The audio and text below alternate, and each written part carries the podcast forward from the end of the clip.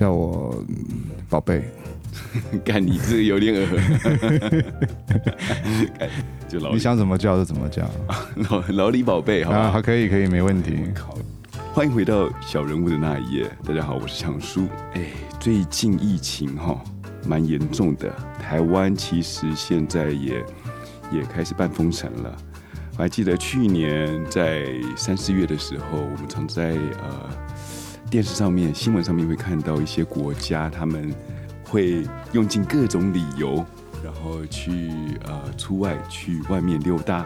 有一个理由就是去遛狗。我们也看到有人用假的狗，呃，玩具狗，或者甚至扮成狗。但是我觉得最好的方法的话，就是去养一只狗。可是其实，在加州，并不是你合法可以买到狗的。他们现在是禁止，好像呃，就是贩卖狗。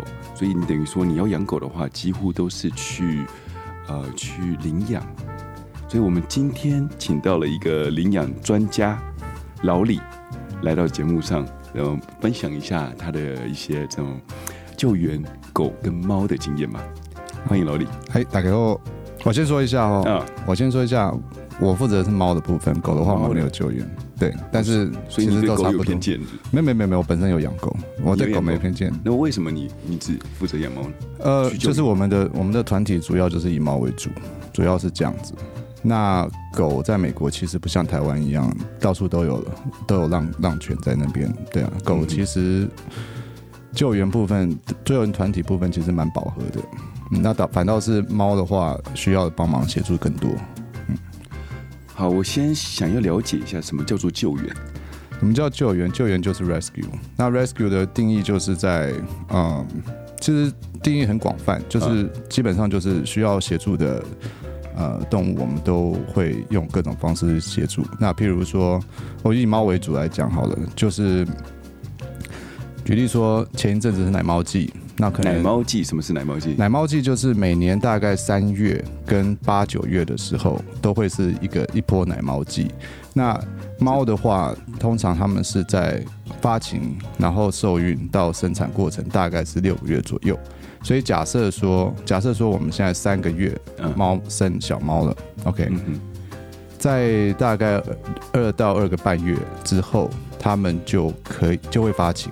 然后发情，他们就会在受，他们就会，他们就会在受孕，嗯，然后发情就自然受孕，没有没有发情，它就发情其实很快，因为外面浪猫实在太多了，对，所以就是很你一发情。你可以这样说，对对对，没，其实基本上就是对，因为因为就是就是真的是杂交，对，听起来有点兴奋，嗯，对啊，然后 然后再来就是再过两到两个半月以后，他们就可以生小猫，所以说以三月为主的话，我们这样抓大概是五个月到六个月左右，所以说大概到九月又是一波呃奶猫季。然后周而复始，又会再回到三月左右，就是这样。所以三月跟九月这个两个是呃你们最忙的时候。呃，其实其实我们一直都很忙，因为在救援奶猫的部分是三月、四月，甚至进入到五月，都还一直会有奶猫陆续在救。嗯、那救了以后之后，我们需要做就是要找中途，中途、呃、中途家庭。我先想了解一下，说你呃，你讲。救援救援的意思是什么？你们是在路上看到就去救吗？还是通还是你们有特地会到一个地方？你有你有发现小猫过吗？其实在这里来说的话，很少会看到小猫。我有一次有经验是在我家门口看到，嗯，但是它是一窝小猫，可能三四只，嗯，但是它们那种就是小到好像不太会走路，嗯嗯嗯。嗯那时候我在想说，是不是呃，有可能他的妈妈是不是走丢了，还是、嗯、还是他们妈妈把他带过来这里，嗯、他们去找食物，我是不确定。但是后来过了一两个小时以后，他们就不就不见了。对对，所以基本上一般人碰到小猫的几率不高。就像你可能一辈子你也可能就碰到这一次。嗯、我自己本身我是完全没有碰到过。嗯，那可是就是总是会有人碰到，所以他们就会通报。那通报的时候，我们在脸书上面是有一个社群啊、我们的社群就是呃，最近应该说做了这样两年左右了吧，所以最近最近开始就是比较小有名气了，因为这附近比较有常在处理的华人团体的话，就是我们。那所以说，一般有人发现奶猫，他们就会上社团来呃求救，发求救文。嗯、那呃，在脸书上面其实主要有两个版，一个是我们自己的个版，然后另外一个是有一个呃，这算粉丝页嘛？就是应该算团体吧？就是台湾猫奴在美国。如果你上脸书，然后搜搜寻的时候可以搜到台湾猫奴在美国。它应该算是在美国最大的华人呃猫相关的社团。嗯，然后有人就会在上面贴，然后我们通常就会问他，通常。嗯，会说他的坐标在哪？嗯，然后如果是在我们附近，我们还可以负担的时候，我们就会跟他联络。你们还用坐标？对，因为他们上面都是讲坐标在哪，就是说居住在哪一个城市。不不不，不是啊，不是不是北纬，不是北纬南美啦，没有啦。我以为你们那么那么专业，还有哪一个哪一个罗盘？下次我还我开船去找他好了，我靠。对啊，对啊，所以就是问他会居住在哪个城市，因为有些人上来他不会不他不知道要讲，所以他可能住在北加，那我们也没办法帮忙。所以就问他住在哪，然后他如果说在我们这附近的话，那我们如果还有空档的话，我们就会去协助。对，对。你刚刚讲到说，呃，很难找到奶猫，为什么会很难找到奶猫？因为猫很会藏猫，因为妈妈妈妈会把奶猫藏起来。嗯，对，他在生产的时候，他会找一个他觉得很安全的地方。那那个通常安全的地方是很隐秘的，也就是说，也就是说，如果你假设说你听到了猫的声音，你也不见得找得到。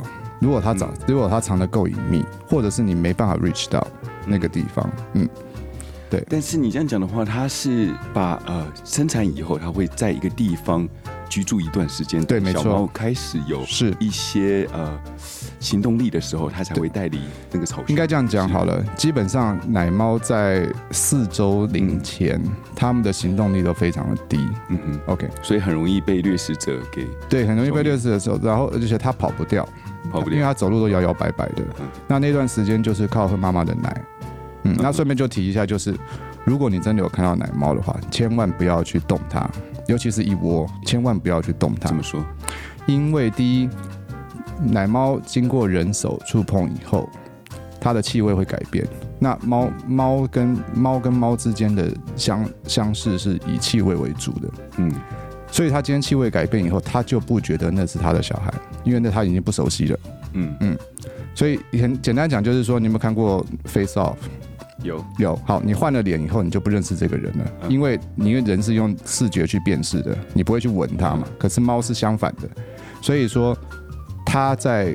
气味改变以后，他就不会去认识它，所以也许他就会因为这个原因，这窝猫或者是你摸的哪一只猫，他就不要了啊？他会弃养？去也不是弃养，因为这跟他没关系了。他就不要，它是靠气味。对，我以为狗才是靠气味，但是猫都是都是都是都是。哦，所以他们他们就是即使知道这是自己的小猫，但是它有别人别人的味道，对，它就会对，没有错，去管它的，它就可能不会去管它，可能不一定一定，但是可能很大的几率也有可能。所以你碰到奶猫的时候，第一不要去惊动它们，第二你要观察妈妈是否在附近。OK，观察的方式不是说你站在旁边，因为你在旁边，妈妈不敢回来。嗯，就算它在附近，它也不敢回来。嗯哼。然后很大的时候，如果是浪猫的话，妈妈会需要去觅食。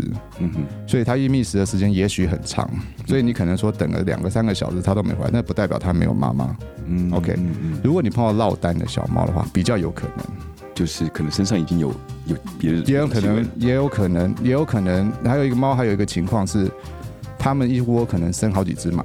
啊，所以说他们的的天性就是，如果他发现这一窝的小猫，如果比较体弱多病的话，他就不要了，因为他要把他的养分留给其他健康的猫。嗯，所以等于说，对，所以我们家我们家第一只猫就是这样来的，就是妈妈不要的猫。嗯，你刚刚讲到了你奶猫这一种呃这种生物是会有气味，对，妈妈只要闻到这个气味不对的时候，他们就不会来对来养。那你你们是怎么去救这些奶猫？OK，所以我们要救的时候，我们就是连妈妈一起带走。哇，这是这是绑全家的。对对对，我们一救就是全部带走，因为第一个我们救援救援最重要。OK，我先大概跟你讲一下，LA County，嗯，OK，洛杉矶郡啊，对，就是不是洛杉矶市里面是整个，对，是整个整个像像新北市这样子，新北市这样子。整个 LA County 现在出估大概有至少三百万只浪猫，哇，那么多。OK，那你想想看，一只猫每年，嗯，可以生多到两胎。嗯，OK，就是像刚刚讲的三月跟九月这样子。OK，每一胎大约是啊四到六只好了，不一定不等。但是所以说有时候多有时候少，所以说猫一只猫一年大概最多可以生到十到十二只左右。OK，那么会生？对，很会生。然后再来呢，这些猫长大，它们并没有像人类的呃道德伦理观念，所以兄弟姐妹之间会继续再生。对，所以就会继续再生，所以很快它就会变成从一只、两只交配完以后变成六只。再来就变成十二只，再来就变成二十四只，这样子繁殖下去的。那当然中间有可能会有夭折，有可能会生病，有什么可能出意外、被车撞什么之类的。但是很快就会从两只变到大概一年之内吧，一年两年大概就会变到十几只至少。嗯，所以这也就是为什么我们抓猫重点是要帮它做结扎，尤其是母猫，因为你只能从源头开始，才能才能结束这一个周期。这样这样的嘛，对啊，所以说，所以说为什么说抓小猫奶猫是救援，嗯呃，其实抓猫结扎也是救援的一环，嗯，但是我们会更注重在一定要抓到猫妈妈，因为一定要帮它做结扎。如果你们发现小猫，嗯，但是没有发现母猫，你们还是不会先去抓，不会。母猫回家了以后，对，你再一起。我们通常就是会观察，那通报的人也要，我们会要求通报的人观察。就是他不能说，哎、呃，我今天发现你赶快来，不行，因为我去了，我不会马上抓，因为我必须要观察母猫在不在，嗯，然后我要去探查环境跟地形，我要看我要怎么去设诱捕笼，嗯，诱捕笼也是设诱。设设诱捕笼，哦，要用诱捕笼来抓，我还以为我还去用设诱它，我要穿什么？要秀一下你的胸肌，我要穿什么？嗯。Okay. 所以说，所以说，有的地方它它其实，在很狭窄的地方的话，你要设诱捕笼，并不是这么的容易，那就要想个办迂回的方法，那可能就是要用，就要请呃发现的人，他先开始喂食，然后喂食的地方是能预留我们放诱捕笼的地方，嗯嗯，然后再这样去抓，就是。减少减少母猫或者是公猫的警戒心，就是可能要喂、哦。你们连公猫也会一起抓？哦，当然有，有猫就抓。对啊，有猫就抓。结扎都是结扎，抓了一定是结扎，结扎剪耳，然后就送回去。你们能过他们的感受吗？呃，我们啊，嗯，对啊，所以我们尽量是这种比较人道的做法。听起来这些都是大工程，但是当初你怎么会想说要踏入这一行？我还记得我跟你认识是在二十年前吧。嗯，你那时候对猫一点兴趣都没有。对，对我其实，对我其实一直是狗派的人，一开始一直我一直以来从小就是养狗。嗯，然后是我们家的老大猫，我们家的猫它呃它就是妈妈弃养的猫。嗯嗯，它就是在他们那一窝里面是属于比较小的。嗯。然后那时候是在我们家，他是自己躲在排水管下面。OK，所以你那时候去是听到排水管下面有声音，然后你下去看？不是不是不是排水道，排水管就是那个 drain pipe，哦，那种 L 型的下面那种 drain pipe，哦，外面那种。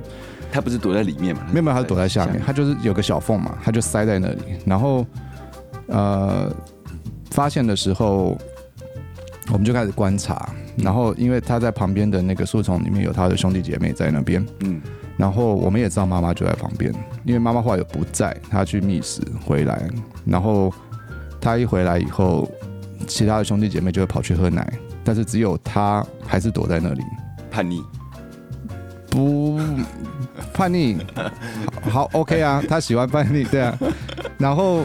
然后为什么他为什么他会一个躲在那里？对，这就是问题了。为什么他会一个躲在那里？好，然后后来妈妈不在，妈妈离开的时候，我们就因为那时候大概等了两三个小时，嗯，然后他都没有什么动静，他就还在那边。然后他们都喝完奶了，然后小猫就在那边玩，然后妈妈就不在，妈妈可能又去觅食。OK，然后我们就过去看了一下，我想说他是不是死掉了？是不是死掉？他死在那个下面，嗯，所以他都没有动静。我就把它抓出来，嗯哼，抓出来以后，它就很快速的溜回去下面，就是躲着，然后被排挤，有可能，有可能。然后他的身形明显的比他的兄弟姐妹小，小一号，就可以看出来。也许是啊，综合很多原因啊，也许是因为呃妈妈不要他，所以他也没喝到什么奶，所以他就很，他就是，你知道，就是身形就比较小。反正后来呢，我们大概观察好几个小时以后，到了晚上的时候，妈妈又回来喂奶，他还是没有出来。然后妈妈就带着兄弟姐妹，因为他们都会，他其实 其实到他们会出来跑的时候，妈妈有时候会带他们出来放风，一边是放风，一边是教他们狩猎的技巧。OK，所以呢，他就是他们就是晚上就跟着妈妈，妈妈就带他们走，他们会叫，就是妈妈会叫他们跟着走，他们就跟着走，然后他们就走，就他还是一个人在那边。很明显的，妈妈不要他，不然的话，以猫妈的习猫妈妈的习惯，他会叫到所有的小孩都跟着他走，他才会离开。OK，所以然后妈妈就就不理他了，所以很明显，他就是妈妈不要的猫。嗯，所以我们就把它带回来。那带回来的时候，就帮他呃安置嘛，就帮他处理。我我好奇说，那时候你有没有一点呃救援猫的经验？完全没有，所以你也不知道该不该。我完全没有，完全没有。对，这是我犯了一个错误。可是。你不能说，也不能说，所以。我我不是，因为我不是直接就去抓他，我们是其实观察真的很久，而且是确定妈妈不要他，因为他们都已经离开了，都已经完全不回来了，那就觉得他不能这样子，就把他带。你刚刚不是讲说，你从下水道那里下水水管线那里把他拉出来，对，然后又把他又跑回去，对，对，所以这个时候那时候你在拉的时候，你并没有一点资讯说这些是不能碰的，没有，没有，所以等于说没有想到，应该后来把他带回家，其实也是一种。呃，补偿的心态？呃，不是，不是应该是说，我本身看到这样子事情，我就会去做，也不是补偿不补偿，就是觉得他需要帮忙，我就会去做。今天不管是猫狗，嗯，甚至是松鼠、鸟，好了，我这种事情我应该都会去做的，嗯。哇。然后，所以呢，把它带回去以后呢，就发现它，对啊，反正就是让猫身上一定都是跳蚤了，就是抓跳蚤嘛。然后就、嗯、那次就开始养猫。然后就是从他开始以后就，就越养越多猫这样子，嗯。所以你现在家里面总共有？现在家里面有四只猫，一只狗，全部都是你自养的吗？还是？对啊，就是有些在等说救援的。哦，都是救援的。呃，没有，这只是自己捡回来的，第二只是去领养的，去领养。第三、第四只，第三只是跟我们现在我现在这个团体领养的，也是因为这个领养才认识他们。然后第四只是我中途的猫。然后后来因为觉得它不适合让别人领养，所以就自己留下来。听完你的故事以后，我还记得说，我当初我在年轻的时候，呃，那时候有朋友也是在路上捡到了两只猫，嗯。嗯然后他就把这两只猫分别呃寄托给我和我另外一个朋友去养。嗯，当时我其实好像才刚到大学的时候，嗯，所以呃零用钱也不多，变得说他把夜猫给我，我也不知道该怎么养。嗯嗯，我也买不起猫食。嗯嗯嗯，啊，那也算是个幼猫吧，我觉得。嗯，呃，就是开始会走路了，但是 OK，看起来就是身形很小只的那一种猫。嗯。我就想到啊，就是想到以前我在看卡通啊，他们都在喂说，他们都是在怎么喂猫。嗯，想到哎，我家里正有正好有牛奶，嗯嗯嗯嗯，我就帮他倒了一碗，嗯，然后放在他的放在他的床边，因为那时候我妈哦，嗯，会怕猫，嗯嗯嗯，所以我不能让它在外面跑，呃，我就只能把它养在房间里面，嗯，所以我就把那一碗牛奶，嗯，好，还有就是猫砂都放在一起，嗯，因为房间其实不是很大。猫可能是饿坏了，嗯，他看他就是吃的津津有味，嗯嗯，他说 OK，这样也不错。后来没想到第二天早上我起床的时候，我发现我整面墙都变橘色的，嗯哼，嗯没错。我后来才发现，原来那个猫有乳糖不耐症。对，多数的猫都是乳糖不耐。我后来才知道，原来不能直接喝牛奶，牛奶没错，不能喝牛奶。我整个被那个卡通骗了二十几年。没错，没错，很多人都被卡通骗了。所以我们在接触领养人的时候，我们都会对于完全不懂猫的领养人，嗯、都会我我自己啦，我在跟他们做那个呃家访的时候，我都会跟他们说，如果你有看卡通。觉得他们会喝牛奶，千万不要，千万千万不要，因为他们天生乳糖不耐。多数的猫，多数多数的猫都是乳糖不耐，所以你一喝下去你就死定了。对啊，你绝对他绝对拉肚子拉到不行。所以说，哎，可是有一派人讲说，乳糖不耐症其实你只要多喝以后就好了。那看你要不要跟那 那看你要不要去面对拉肚子的猫啊？你要你要这样子弄，当然也是可以啊，搞累也是你自己啊。有可能就是说他多喝几次就没事，也有可能拉到虚脱走掉啊。因为毕竟他们的他们身体小，他们的他们需要很大量的水分，你这样多拉几次，他们可能就会虚脱就走掉了。所以说，所以说猫的话就是喝，我们可以建议喝羊奶。羊奶？对羊奶，羊奶高档，嗯，羊奶或者是猫配方，我觉得如果你担心的话，你就买那种奶猫的配方奶，配方奶就 OK，配方奶 OK，对，然后要不然就是买羊奶粉也可以，嗯。嗯。我当初那时候第一个资讯不足，不不像现在一样网络那么发达，那时候根本没什么网络啊，又加上是晚上，嗯。到外面买不到东西，对，再加上没钱，嗯，那种羊奶这种高档的食物，我自己都喝不起来，给他喝，嗯，对，所以当时的时候我是这样子给喂他，喂他了以后，我才知道说，这其实一个是大大的 no no，没错没错，千万不要喂猫喝牛奶这回事。但是为什么喝羊奶？他们是可以，就是没有乳糖成分。他们最主要是没有乳糖，就是乳糖的问题。但是如果我今天买了一个牛奶，它里面是不含乳糖的，我也有想过这个问题。他们 O 不 OK？我不知道，我也不想试。你可以试试看。如果有听众吃过，可以回，可以下面留言，下方留言，记得先点赞，下方留言 告诉我喝去除乳糖的牛奶，他们会不会拉肚子？我是亲身不想去试。嗯。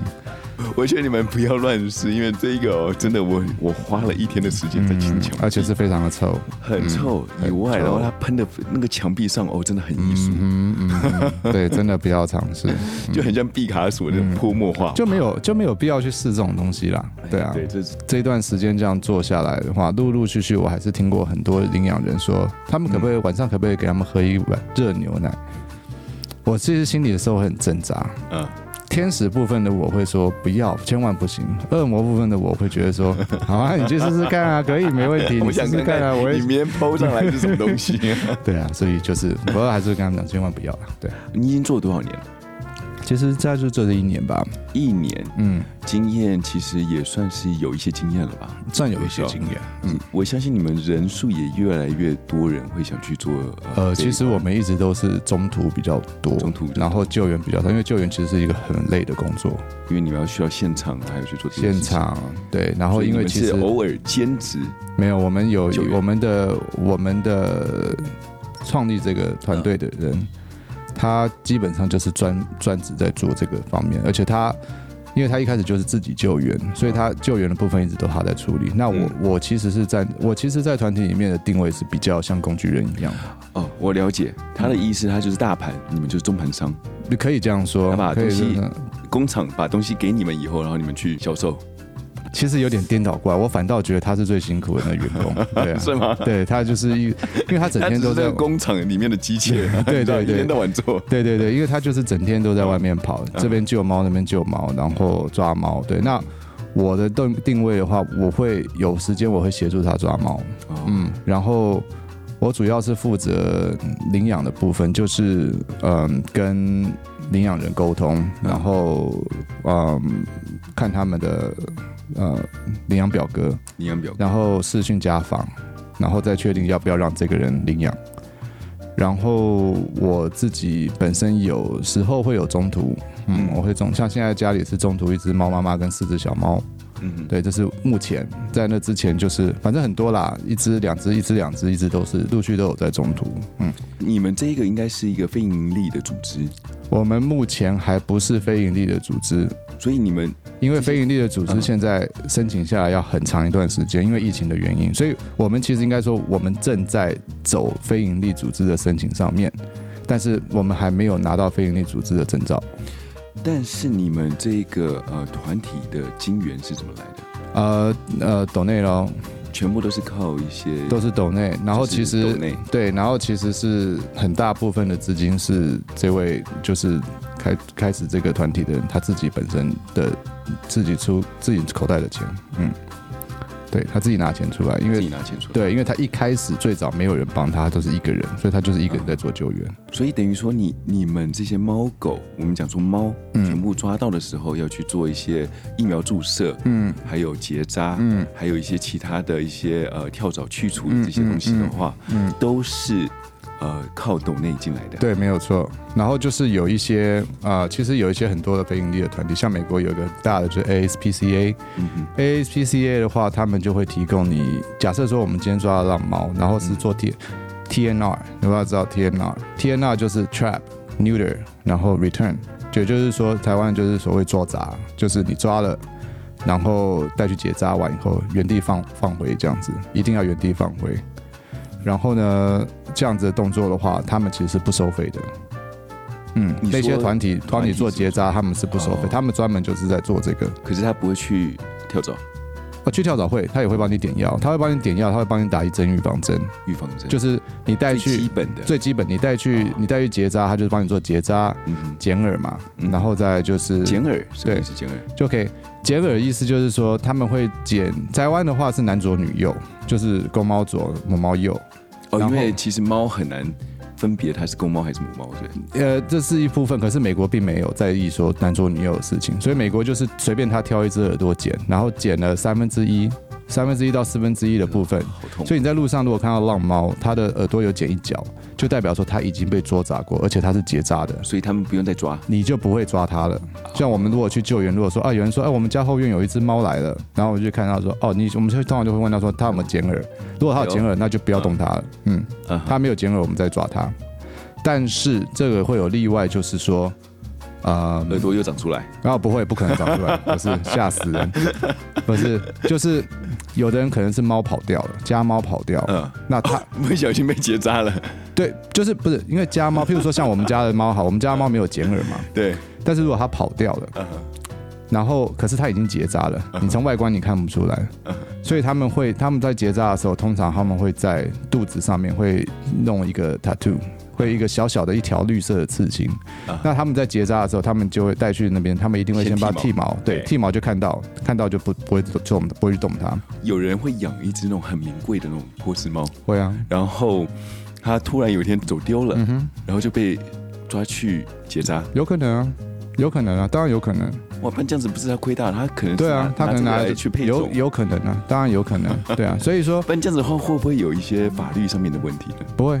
哦，不会，不会，你被抓到结扎，然后回来以后，你只要不是在你的不是在你的家的范围内的话，就是属于浪猫。浪猫的话，所以只要出去外面的话，你没有带项圈，猫应该没有带项圈了嘛？呃，有人会帮猫带项圈啊，那不会带猫链吧？猫，你说你是说散步吗？哎，对，会啊，猫可以散步啊，可以遛猫啊，可以遛猫吗？可以遛猫，嗯。但是要会要会遛，什么意思？要会遛？因为因为遛狗是你带着狗走，遛猫是猫带着你走，猫带着你走，就是它会自己去去玩。对，我通常我通常都喜欢跟人家讲说，猫跟狗的差别是，狗是二 D，猫是三 D，就是猫多了一个高处，也就是说狗只会在低处走而已啊，猫可是它可以到处去。哦，就是在墙上，墙上或者在高，所以爬树，所以你很难去控制猫。那通常去。遛猫就是猫遛你，因为它会到处去看，对哦，所以你你要的那个猫绳也是特别，猫绳特别长，没错，遛猫的猫没错，猫遛猫的猫绳是特别长的，嗯，所以你在网络上或者是在宠物店都可以买得到，可以买得到。呃，宠物店我不确定能不能买到猫绳，我其实我没有认真去看过，对，但是你要买的绳子不是给狗绳，你要特别就是给猫绳，给猫绳，对，嗯。哦，听起来这工作是非常的辛苦了，而且而且非常是哎很善心的工作。你在做这一个工作的时候，有没有什么资格，你才能去做一个呃中途之家，或者是去做救援？嗯，其实没有，就是嗯，我们啊，以我们来讲的话，如果你要申请到我们的中途的话，嗯、我们会要求你提供一个表格，OK，然后提供表格之后。呃，我们就会审核，嗯，审核通过以后才会让你当我们的中途，嗯，对，所以会看什么样的背景？嗯，我其实不负责中途部分，可是如果真要我讲的话，第一个一个很重要的观念，中途不是只是喂跟养而已，OK，中途你的目的是要让你带的这只小猫可以让人家去领养，嗯、那你就要站在你要自己把本身自己设定在领养人的。心态上面，什么样的猫你会想要领养？什么样的猫你会不想要领养？嗯，那你要怎么把这只猫导成你想要领养的那种猫？因为这样子别人才会想要领养。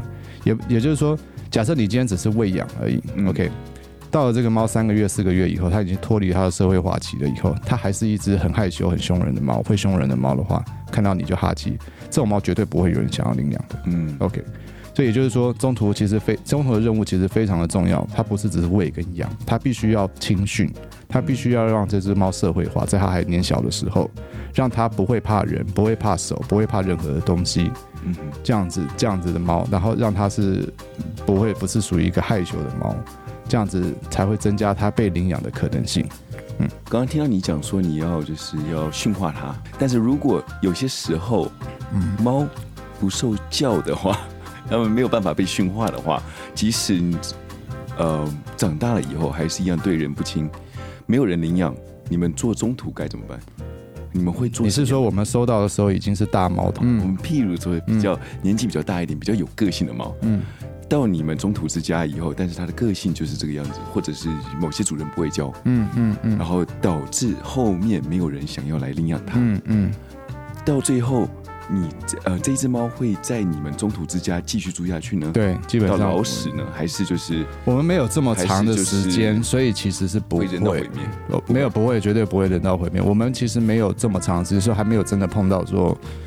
呃，应该这样讲哈，没有碰到猫在我们这边老死，OK，但是有碰到猫到现在还在这边，还在这里。Okay, 对，那其实人都是外貌协会居多，是，所以就是说有些猫就比较不吃香，像是呃黑猫，嗯，黑白猫这种猫，这两个猫是我们这边被留下来的几率最高的两种猫，嗯，橘猫、白猫这种都是马上就被领养走，对。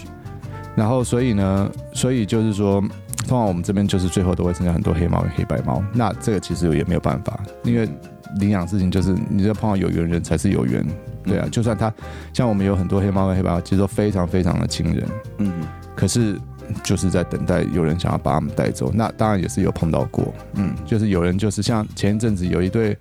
呃，有一个妈妈带了两个，她是有两个儿子，他们就是儿子很喜欢黑猫，所以他一次就领养了两只黑猫。嗯嗯，对，这也是有可能的。对啊，那回到你刚刚的问题，呃，猫的社会化期要做的事情，并不是导正它想要你想要它做的事情，嗯、而是去让它习惯，去习惯人跟不同的，啊、譬如说家里像我们家有狗。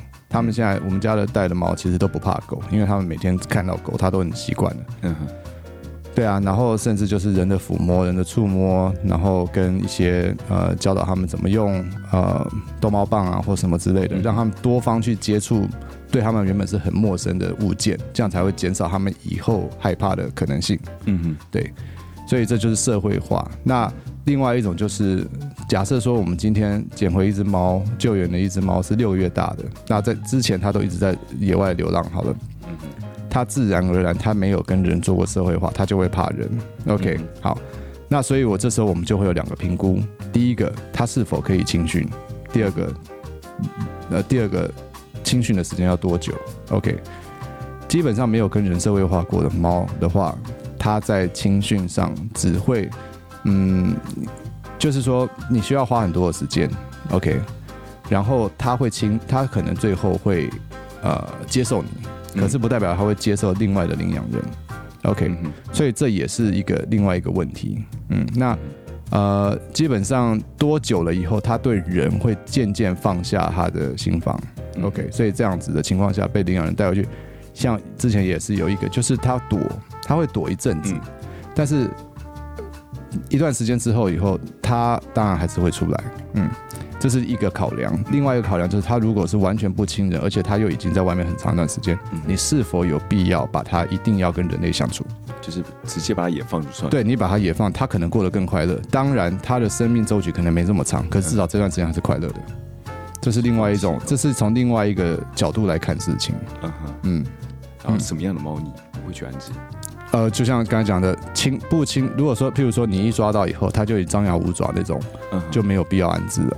嗯，你也没办法安置它。所以等于说，几乎成猫你们都不会再安置了。不会，有些成猫，因为因为有些成猫它可能是跑出来的，所以它其实一直都有跟人类相处。所以它我们也碰过很多，就是成猫来，它就会像我们家现在这只妈妈也是，它一开始很紧张，可是它紧张以后，它现在就是它就是一只很撒娇的猫，它就是一只很亲人的猫。对啊，所以这种就很、哦。所以你之前、嗯、呃，你说的那一只妈妈猫，就是呃，之前别人养的，有可能是别人养。有可能，我知道它是有人喂养，可是我不确定它是不是一直都是浪猫，有人喂养，还是它本来是人家家猫跑出来的。狗有可以安装晶片，可是猫有结扎的时候会装晶片，我们的团体会，不见得每个团体都会这样做。每个团，我们是，我们是一定安装晶片。这个晶片哦，嗯，它是怎么样去做？它是它就植入啊？不要你说怎么打进去吗？还是怎么扫？呃，就是这个作用怎么作用？OK。它是在你的皮下会有打一个像小小的胶囊那样子，那就叫晶片。是，然后会有一个，我们会有一个扫描器，嗯，扫到的时候就哔哔哔叫，然后扫描器上面就会出现一组号码，嗯，然后你可以在网上去找。美国的话啦，台湾我不知道，美国的话就是打 microchip，microchip 就是晶片，microchip register or registration。的，然后你去你去 Google 搜搜寻以后，就会搜到很多网站，都是免费的，嗯，然后你只要把进随便找一个进去，把那个晶片号码打进去以后，就会知道他有没有注册，然后是注册在谁的名字下。很多人要这要提醒一下，很多人知道他们家的动物，他们家的毛孩有被打晶片，可是他本身没有去做注册这个动作。也就是说，这晶片是白打的，所以很多人其实觉得说，哎，好像都已经 OK 了，但是其实并没有，在网络上找找不到资料。你只他只会跟你说，哦，他有晶片，可是这个号码是无不是无效，就是完全没有人注册过，所以也不知道他是在哪。所以在注册上面的话，会有呃猫的主人的呃名字吗？就看你要输入什么样的名字或者地址。对对对，基本上就是名字、住址。嗯，在救援之后，猫。会先去医院，嗯，结扎，结扎完以后就是直接进到你们中途之家吗？还是回到别的地方先去？呃，不一定马上结扎，因为像举奶猫的例子来说好了，嗯、奶猫最少要二点五磅以上才能结扎。OK OK，重量的重量对。那呃，其实每只猫状况不太一样，嗯、像妈妈猫的话，也不见得会马上结扎。如果它还要再喂奶的话，可能会先不不考虑结扎，会到它接近它要下次发情的时候再结扎。就断奶的时候，断奶对，通常是那啊，所以每只猫状况不一样。那基本上都是 TNR 的猫的话，一定是抓来就结扎嘛，当然是抓来就结扎。嗯，然后公猫一定结扎，对，公猫一定结扎。然后如果 TNR 的猫如果是亲人的话，通常也就是尽量尽早安排结扎啊，嗯，以免它呃再次发情。嗯，当你们扫到晶片的时候，知道这是几个家猫，你们会帮它结扎吗？嗯，我通我这样讲好了。我们通常，譬如说，今天有人说，假设说你说你家后院有猫找我们帮忙好了，我都会请你说，你可不可以先去问问你左右邻居，这只猫是谁的猫？我会希望你先去了解清楚，因为我们也不想去抓人家的猫，对，因为有些人就真的会有问题，所以我通常会说，就跟通报的人会说，请你先去了解一下这只猫是不是谁家的猫跑，因为很多人放养，嗯，很多很在美国很多人是放养的。很多猫是放养，对，它放养的话，就是它会像狗一样会回到呃自己家吗？还是它就是走出去就？一般是，嗯嗯，一般是会，因为它知道那里有吃的，那里有吃的，所以一般是会。所以猫跟狗一样会认路，会认路，会认路。对，狗的话它是以味道为主，猫也是，猫也是以猫也气味，猫也是，对，猫也是。那因为猫跟狗不一样，是狗是一路走一路尿嘛，然后就用这样标志，然后因为狗就是直接就走，猫它它其实是慢慢的、慢慢的扩大它的领域范围，嗯嗯，所以它今天可能只是在你家后院，嗯嗯，它可能要花一个礼拜时间，它才会离开你家后院到隔壁家去，所以这段时间它其实非常的对，他们天生就紧，因为他们是他们是狩猎者嘛，这是他们的天性，所以说。它并不会走，不太容易走丢，因为它扩张领域范围其实是很慢的。嗯哼嗯，可是我记得猫好像是会隐藏自己的气味的一个动物。没错，没有错。它们怎么会靠气味可以回家呢？因为那个气味是隐藏气味，是怕被人追追追猎追杀。嗯，OK。可是他还是，他就还是知道啊，对啊，对啊，他就还是对啊，因为他就还是知道，因为他的他的完全隐他的隐藏并不是说，并不是说完全隐匿。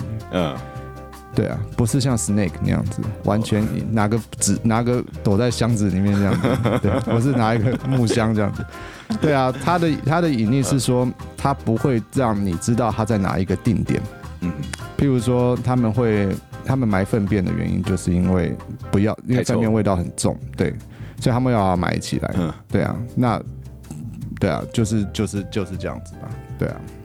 OK，所以所以说所以说你会我会说先去了解是不是人家放养的猫，如果真的不是的话，OK，如果真的不是的话，那我们再来安排要怎么抓它。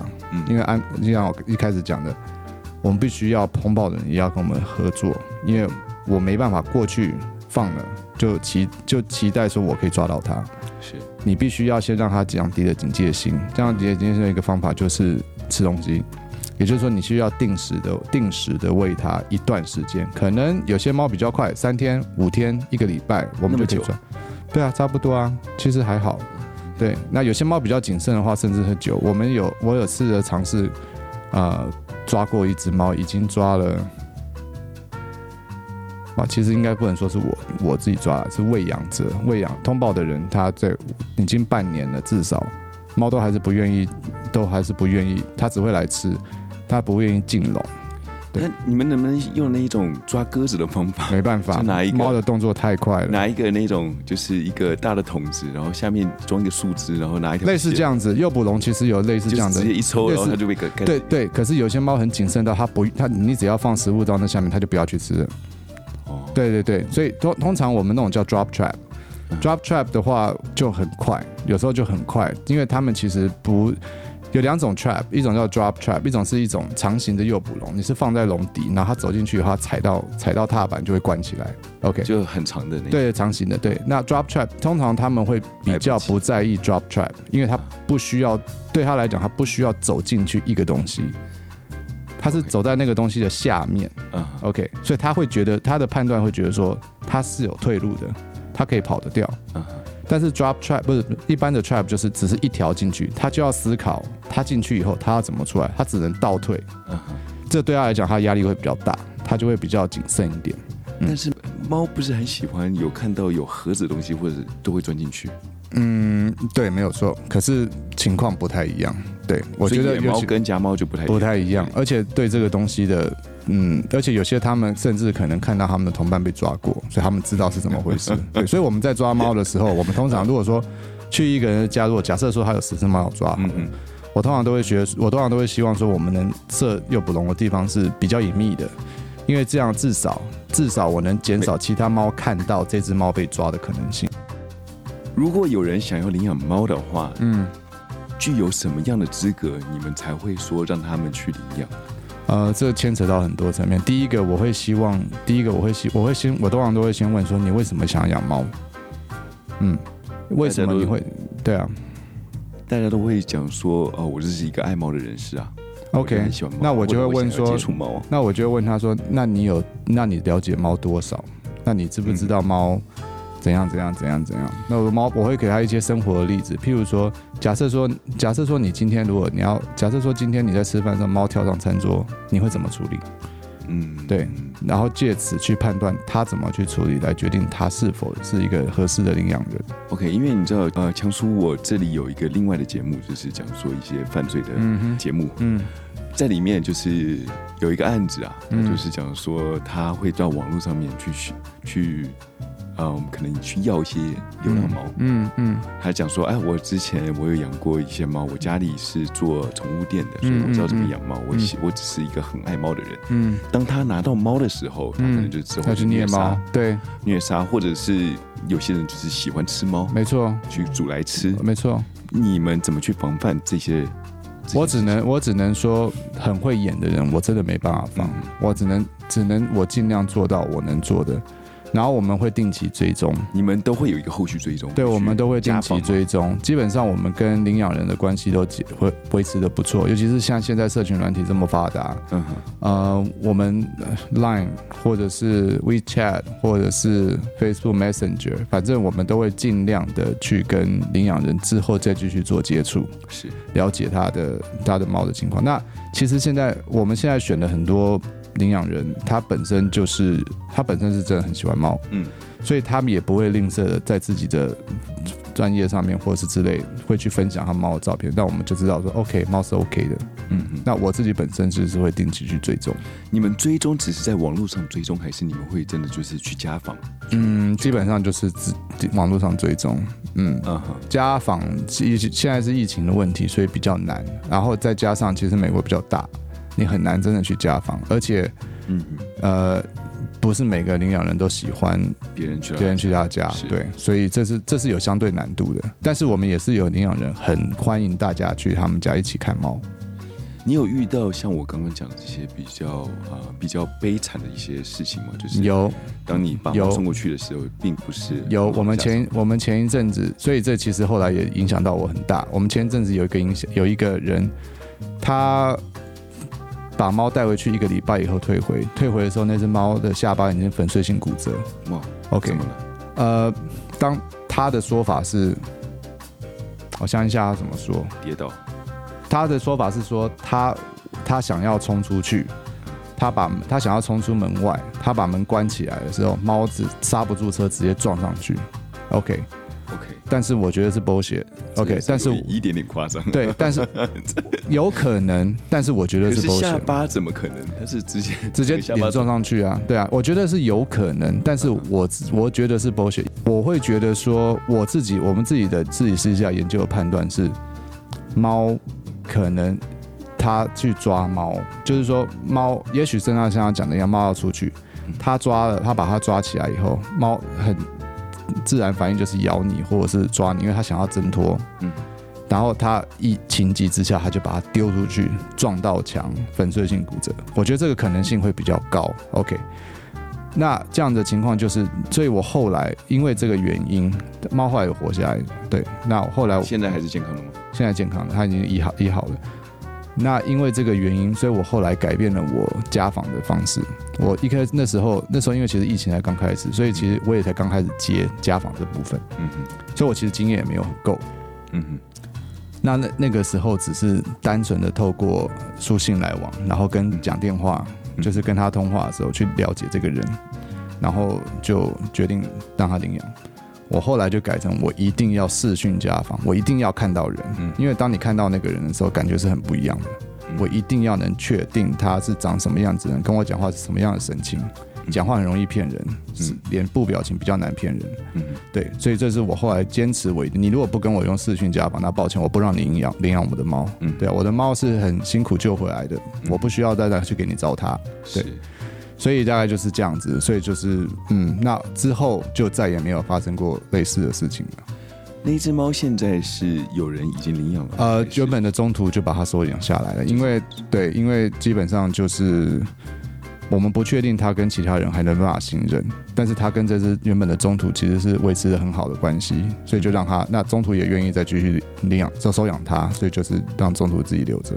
这是一个蛮悲惨的一个事情。嗯，其实这种事，那我们，所以我另外一个就要呼吁，就是假设说你真的有一窝猫，然后你可以送养，不管是猫还是狗，你可以送养，OK，请你一定不要免费给人，你一定要跟他收钱，不管是多少钱，五十、一百美金都 OK，你一定要收费，对，你一定要开价，你一定要就我不是免费送，为什么？因为很多人在网络上拿免费的浪猫去喂他们家的蟒蛇。拍上哦哇，嗯嗯，所以说，对，所以说，尤其是奶猫，像有人就说，一只奶猫它可以，它的蛇可以一个礼拜，因为蛇一个礼拜进食一次嘛，所以一个礼拜就吃一只，就这样子，然后就到处去收养，对，所以你一定要务必务必要跟他收，就是一定要跟他收钱啊，二十块可能都还不够，我觉得至少要五十块。对，因为你当你要收钱的时候，他才会思考。那他不找你，他去找别人。对，他会去找别人。对，就算他找别人，那也没有办法。但是就是对啊，至少你保护到这个窝猫了。嗯，哇，这原来有这种学问在里面，嗯有些美感。嗯嗯。你有没有统计过所有的呃猫里面年纪？嗯，领养猫的年纪，他们呃比较好接受的年纪是在几岁？你是说猫还是人？猫猫猫。当然就是越小越好啊，奶猫奶猫最好，毛一定最好的。大的猫呢？那就要看猫，看它的过往的经验，这都很不一定的。对啊，这这很难判断。呃，只要它从小是有跟人接触过的，就算只是喂养，它都比较容易接受人类。可是如果是它从小就是浪猫，然后从来没跟人家接触，一直都是自己在狩猎、自己在生活，然后被抓到的这种的话，基本上这种基本上你很比较不会，就是领养的人比较不容易碰到，因为。抓的人也会把它远放，远放，因为它已经无法被驯化了。就是说，它可以被驯化，可是时间会拉到很长。通常救援团体没有这个人力跟物力去帮忙这个猫，嗯，了解。所以就会选择让它远放。所以等于说，即使不亲的猫的话，他们就宁愿就把它放在放在外。没有错，没有错，就是要过得比较快乐，嗯，过得比较快乐，嗯、然后人也会。那你如果人道的做法，就是我们会跟通报人，或者你如果觉得这只猫真的很可怜的话，那你就继续喂它好了。你可以喂它，反正它已经结扎了，它的生命就是它的生命周期就是这样子。它在这边生，它在这边流浪，它有东西吃，它也不会再去受孕，它也不会受孕，它也不会让人家受孕。然后年纪到了，时间到了，让猫的生命周期其实蛮短，大概三到五年而已。才那么短？呃，如果是说都完全没人照顾的，有人照顾的也是可以活到十岁以上。嗯，对。但是就是它它们生命中，但跟家猫比起来，当然相对还是比较短，因为毕竟在外面有虫，有什么任何意外被车撞啊，什么什么的。所以就是说，你如果真的很好心的话，你就每天给它吃点东西，这样就好了。嗯，每天给它吃点东西就好了。嗯，嗯像乔叔，我是一个养猫的苦手新手。嗯，嗯如果我今天想要跟你呃领养一只猫的话，嗯、你会给我什么样的建议？我会给你很多的建议。你可以给大家一个观念。我会，我会，我其实会越讲越多，因为其实我越了解越多以后，我会给的资讯越来越多。那当然，我还是取决于你自己本身对猫的了解程度到哪。假设说你是完全都没有的话，第一个我当然会从饮食开始讲起，就是你要给他吃什么，不该吃什么。OK。再就是你跟他，再一个很重要的就是行为上的问题。OK。必须要了解到说，所有的生物包括人。在做一件事情，绝对有它背后的原因在。OK，猫狗不例外，也是一样。所以你在饲养猫狗，你在对它们有大家行为上有疑问的时候，你必须要站在他们的角度来想，为什么他要做这件事情。我举例说好了，像你一开始的你一开始的分享就是奶猫喝奶，剉赛，好这种事情，他为什么剉赛？你可能有人可能说，哦、我们要讲剉赛可能太严重了。假如说有时有人说，哦，我的猫在床上尿尿好，在我床上尿尿，不去沙盆尿尿好了。你要思考第一个，它为什么要在你床上尿尿？因为猫是一个很爱干净的生物，它不会，它一般来讲它不会不要用沙盆而去你床上尿尿，因为那对它来讲其实是一个很大便好的。因为尿尿的话，它们可能是 marking。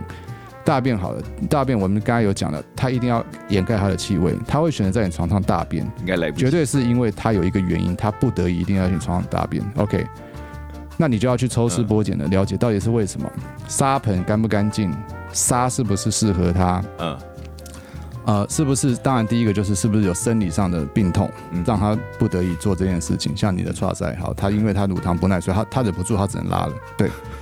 就是说，你必须要是以他的角度去看，嗯，再来就是，你是说，哦，我们家的猫不听话，或者我们家狗不听话，它做错事情，OK，错这件事情是你的定义，不是他的，嗯，对他来讲，假设说猫喜欢上上餐桌，好吃饭的时候，你觉得他做错事情，他不觉得他做错事情，他只是觉得他出来看你们在干嘛，他不觉得他做错事情，这时候你处罚他的时候是没有意义的，因为。就像你，就像假设说你在，你觉得你半夜两点打电动，你根本没做错事情，你妈进来就跟你讲说，你叫你不要打电动，这样这样这样这样，那你会觉得很烦，然后他给你处罚，你会觉得说莫名其妙，为什么我两点不能打电动？放暑假了，对不对？一样的事情，他觉得他没做错事，你处罚他，他只会怕你，可是他不知道你为什么要处罚他。嗯所以说，我都有跟人家讲说，第二个就是行为上的时候，你必须要站在他的角度去思考很多事情，想通了你就知道，其实根本不是什么问题。好，我只是好奇，就像你刚刚讲说，猫会上餐桌，嗯，如果没有办法改正的话，呃，你有没有什么方法可以去改掉它这个习惯？没有，没有办法教。我直接跟你讲，没有。对，因为他你没有。第二个，他不觉得他做做错事情，所以你没办法去矫正他。你可以，我们家有个我们家有个做法，就是戴森不是有无线的那种抽呃吸尘器吗？嗯。他们会怕那声音，所以当我把那个放到餐桌上的时候，他们自然就不会靠近了，懂吗？了解，对，所以就是你必须要去改正你自己，或者是你拿一些其他的东西去防备，而不是说你要改正它这个行为。你很难，狗可以用教的，猫没办法，你很难去矫正它这个行为，你只能做一些比较迂回的方式去避免。嗯，大概是这种感觉。也就是说，假设说今天我们都知道猫很喜欢把东西从桌上丢下去嘛，对不对？嘟嘟嘟那个那个剑，我都每次说那个剑手在那边哒哒哒哒把东西打下去。嘿，OK。你没办法避免他做这件事情，因为那是他们的天性，他们是透过这个方式，对手贱，其实有人在讲手贱啊，可是现在他们是透过那个方式去了解这个东西，是死的，是活的，会发生什么样的反应，掉下去会怎么样，这是他们一个判别事情的方式。OK，那你不猫不是都有强迫症吗？他当他知道说把这个弄下去声音很大，他可能以后就一直弄，因为他觉得很好玩，一直弄。对，因为他觉得很好玩。所以你要怎么避免？你没办法避免，因为那是他的天性。嗯、所以你能做的就是，你不要把东西放在桌上，你收起来，你东西都收好。小猫咬电线，奶猫喜欢在长牙咬电线一样，你没办法阻止它咬电线，因为它在它要磨牙，它必须它一定会做这样的事情。你不能买一个洁牙骨给它吗？你可以啊，可是它还是会去咬啊。它洁牙骨咬烦了，它就去咬啊。所以就是说你，你你如果不需像现在你们家的电线，我现在看到电线，如果你不需要不希望它去咬你的电线的话，你就去买那种把电线包起来的东西，自己包起来，把电线包起来，防咬的防咬有那种有这种东西，有有有有有这种，还是可不可以可不可以在上面涂个辣椒纸？你可以试试看，你可以试试看，但是不保证有用，你因为它可能只会不咬这个电线，不代表它不会咬别条电线。所以等于说你要的话，就是整个都要，你就是整个包起来，要不然就是你电线藏好，嗯。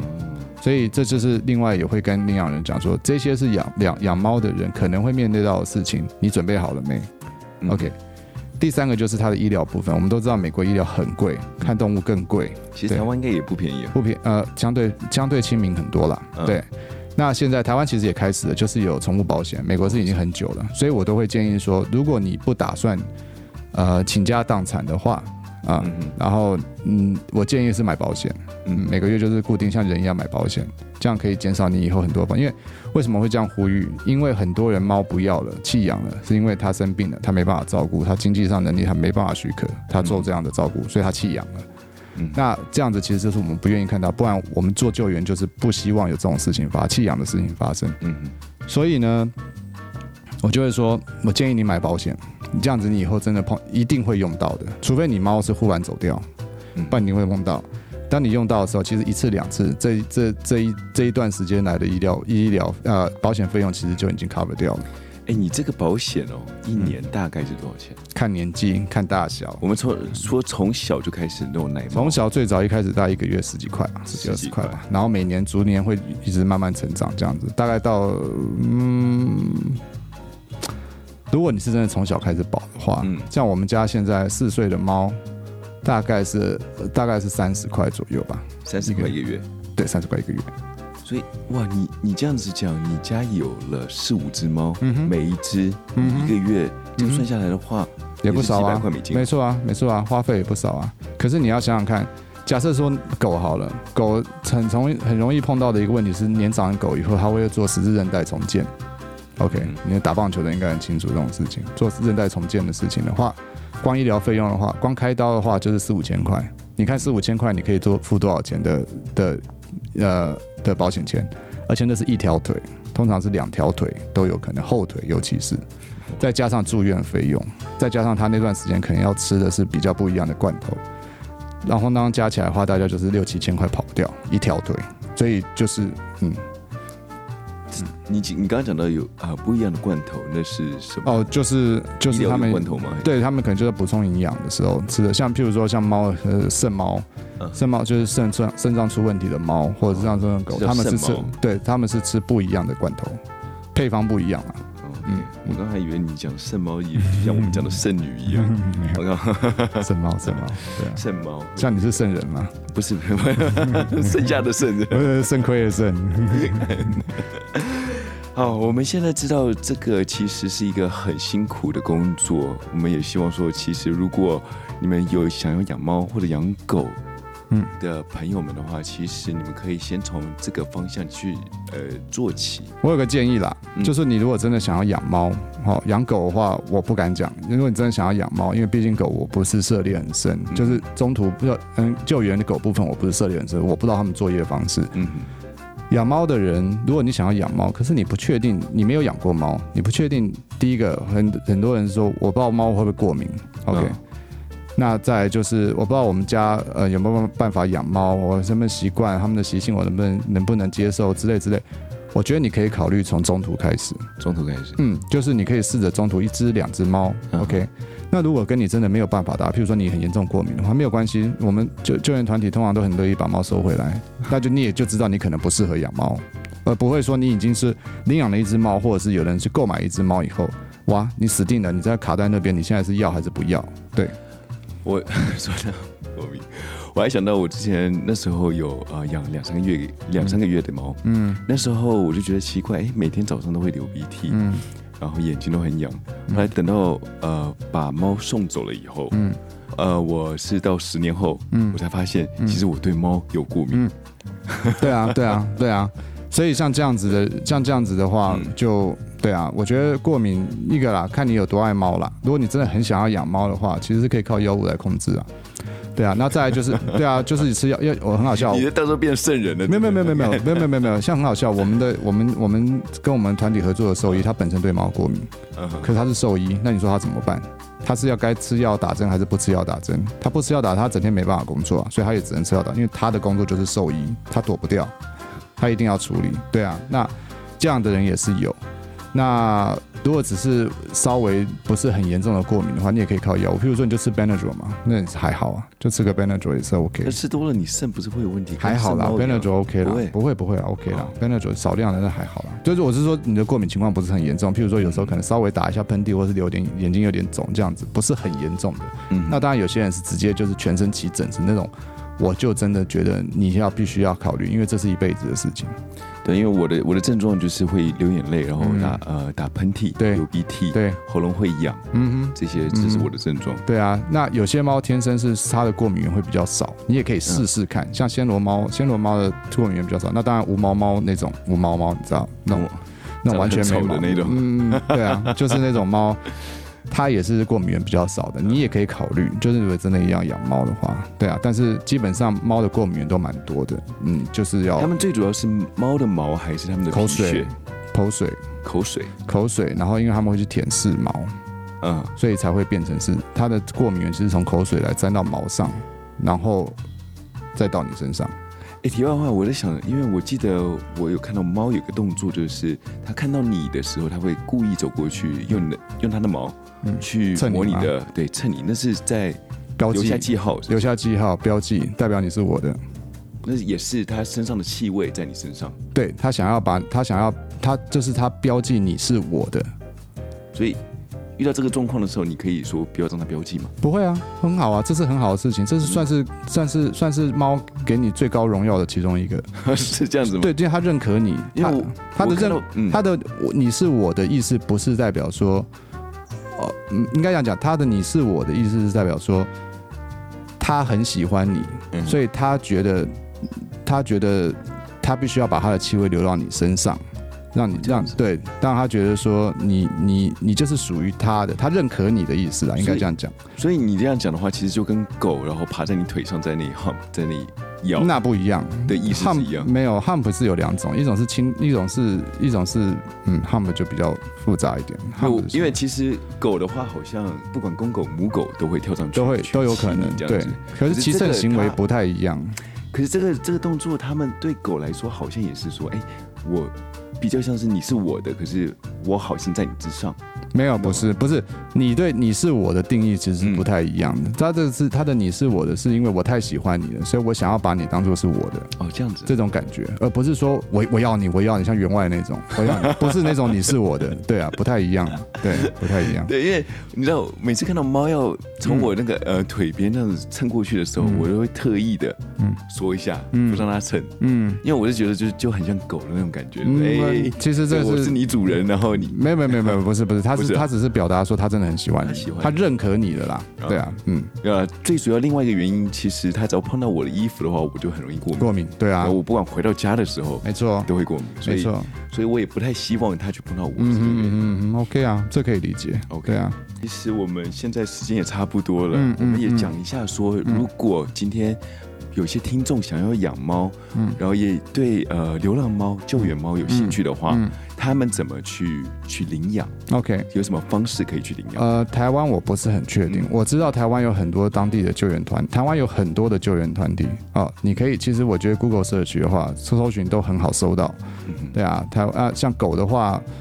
狗也一样，台湾的狗跟猫都有很多的救援台，美国也是。嗯，你可以就你的当地，其实你就是一样，就是 Google Search，你设在美国这边你就找 Cat Rescue，你就可以找得到。嗯、台湾的话就猫救援，应该也都找得到很多援对救援团体，应该都可以，或者是收容，甚至你去收容所也都 OK，都可以找到很多相关的资讯。中途之家或者中途之家也可以，那找到收容人，收容人可以啊。对啊，那你你美国的话，你可以去美国，通常像他们的 PetSmart 或者是他们都会跟一些当地的对宠物店，他们都会跟一些救援团体有合作，就是常常有一些救援团体会在那边常驻在那边。嗯嗯，那你也可以去那边，然后知道你们当地的救援团体是哪些，直接去跟他们联络。那美国还有一个方法，就是有一个网站叫 Pet Finder，P E T Pet Pet Pet Finder dot com，对。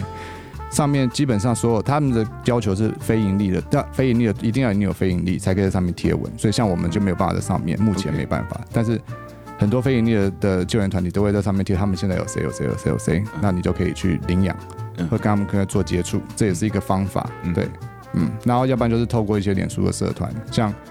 呃，我刚刚讲的，你们可以去搜寻，在美国的人可以搜寻台湾猫奴在美国，OK，就可以找到我们。那我们自己团体本身名字叫做 Forever Bliss，Forever 就是不是 Forever，就是我们是用 Fur，F U R E V E R，Yeah，Forever 猫，Yeah，猫，Forever Bliss 就是幸福，B L I S S，Forever Bliss，你也可以找到我们在脸书的上面的社群团体上面可以搜到。其实如果你们真的想要养猫，其实不需要去购买，因为其实购买的话很多。很多人都是因为非法养殖，嗯哼，反而非常残忍的。对，你要想看那些母猫，真的是一天到晚都要在生的话，真的也是一种。一种罪过啊，对，所以其实我们可以去啊、呃、救援，可以去领养一些这些猫啊狗啊之类的，我或者是有钱没地方花的话，也可以就是说，也可以抖内啊，对，麻麻烦抖内，我非常需要金源，对啊，我们通常更多的资金可以去救更多的，对，我们通常都会固定时间会募款或募粮，对，募粮比较多，因为我觉得有些人对募款会比较感冒。嗯，对，因为他不知道你资金运用到哪里了。对，但是木木粮，因为反正我们的钱也拿去买粮，所以我干脆木粮。你如果觉得木粮是 OK 的，OK 啊。对啊，那哎，其实也我也会，因为我看到有一些呃流浪汉的话，我不想要给他钱。没错，你会想要买东西给他，对，没有错。我觉得道理是一样的。因为很多你知道，他们的流浪汉可能就是拿了钱以后，然后去买酒。嗯嗯。那当然，对我们来讲的话，募募款会是比较好啦，因为我们毕竟还要付医疗费用。对对对。那我觉得一个很大的重点就是，我觉得领养购买，我自己本身我并不排斥购买这件事情。我会真的很认真的是说，你不要弃养。不管怎样，你养到终老，对，然后他该他该需要的医疗需求，你就要给他，嗯，对，就是就是这样子。只要你爱这个动物，爱这个毛孩，不要弃养，你要领养要购买，我觉得都没有关系的。嗯嗯，当然最主要责任感呐，因为你既然要要养下去哦，就是你要有一个一个投入了，嗯，要把你牺牲掉某些事情，嗯嗯，这就是你你该做的，对。好，这我们小人物的那一页就今天到这里了。好，如果你们有兴趣的话，真的上网去看一下，呃，中途之家吧。对，可以啊。对，然后好，那我们小人物的那一页，我们下周见喽。好，好，拜拜。拜拜。